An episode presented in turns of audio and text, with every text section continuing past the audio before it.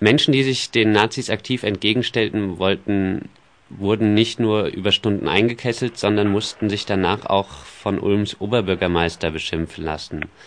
Was gab der OB von sich und wie reagierte danach das Demobündnis Alle gegen Rechts, in dem auch der DGB saß, darauf?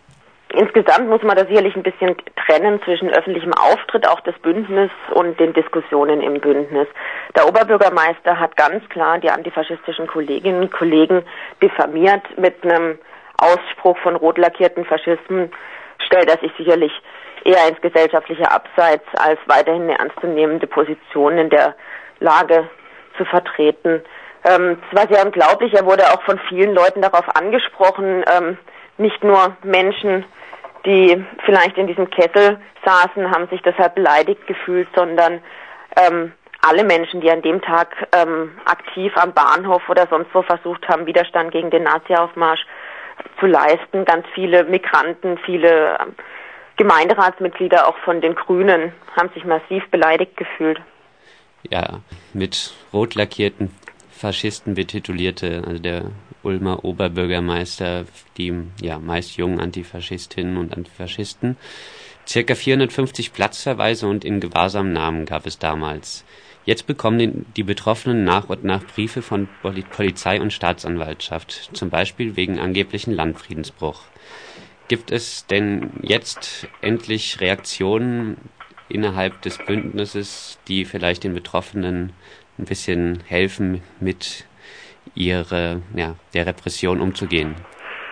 Es gibt einen Ulmer Anwalt, der sich bereit erklärt hat, Betroffene auch ähm, gerichtlich zu vertreten. Hierbei geht es vor allen Dingen darum, die ähm, Rechtmäßigkeit des Kessels in Frage zu stellen. Die Polizei hat ja zwischendurch immer wieder gesagt, auf der einen Seite, ähm, sie sie habe gekesselt, weil am Vortage sei im Internet bekannt geworden, dass diese Gruppe ähm, ein Military Shop, der Torsteiner Klamotten verkauft, angreifen wolle und eine Kneipe, in dem sich oft Nazis aufhalten. Ähm, und der Anwalt auch ganz klar sagt, dass das eine Rechtmäßigkeit eines Kessels ähm, nicht verantworten kann. Die Polizei hat des Weiteren behauptet, dass es einen richterlichen Beschluss für einen Kessel gab, den es auch nachweislich nicht gab, auch nicht geben kann, weil ein Richter kann das nicht beschließen. Ähm, das ist sicherlich ein Verfahren, das für, für alle Beteiligten sehr viel Sinn macht, weil ein Kessel, der nicht rechtmäßig ist und festgestellt wurde vom Gericht, ist natürlich um einiges angenehmer für Leute, die Strafbefehle bekommen und dagegen in Widerspruch gehen. Ja, dann würde dieser Vorwurf des Landfriedensbruchs wohl eigentlich ad absurdum geführt sein. Gibt es denn schon irgendwie ein paar Zahlen, wie viele Leute denn jetzt von solchen Vorladungen von Polizei und Staatsanwaltschaft betroffen sind? Das ist ein bisschen problematisch. Also der Anwalt hat selber beklagt, dass sich kaum jemand bei ihm melde. Die große Schwierigkeit ist sicherlich, dass ähm, in dem Kessel ein bunt gemischter Haufen aus ganz Baden-Württemberg war. Und es so relativ schwierig ist, das genau nachzuvollziehen. Und da es sicherlich auch der Fall ist nach diesem Kessel, dass manche Leute das Vertrauen in das Ulmer Bündnis verloren haben und sich nicht direkt auf der Webseite melden.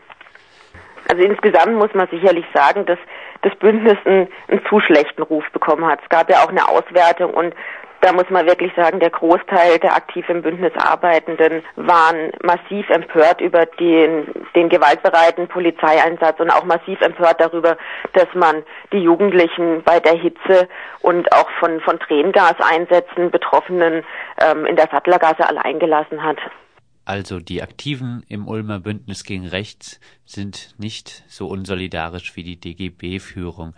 Vielleicht kannst du auch noch mal ganz kurz die Kontaktmöglichkeit des Anwalts mitteilen, der sich um die von Repression Betroffenen kümmert. Dieser Anwalt heißt Thomas Oberhöfer und hat eine Kanzlei am Münsterplatz. Die E-Mail-Adresse, um ihn zu kontaktieren, ist to kanzlei am Münster.de. Also da. Münster mit UE. Man kann auch auf jeden Fall einfach mal anrufen und sich beraten. Ja, genau. Also sonst gilt meistens zu den Vorlagen der Staatsanwaltschaft muss man hingehen, zu den Vorladungen der Polizei nicht.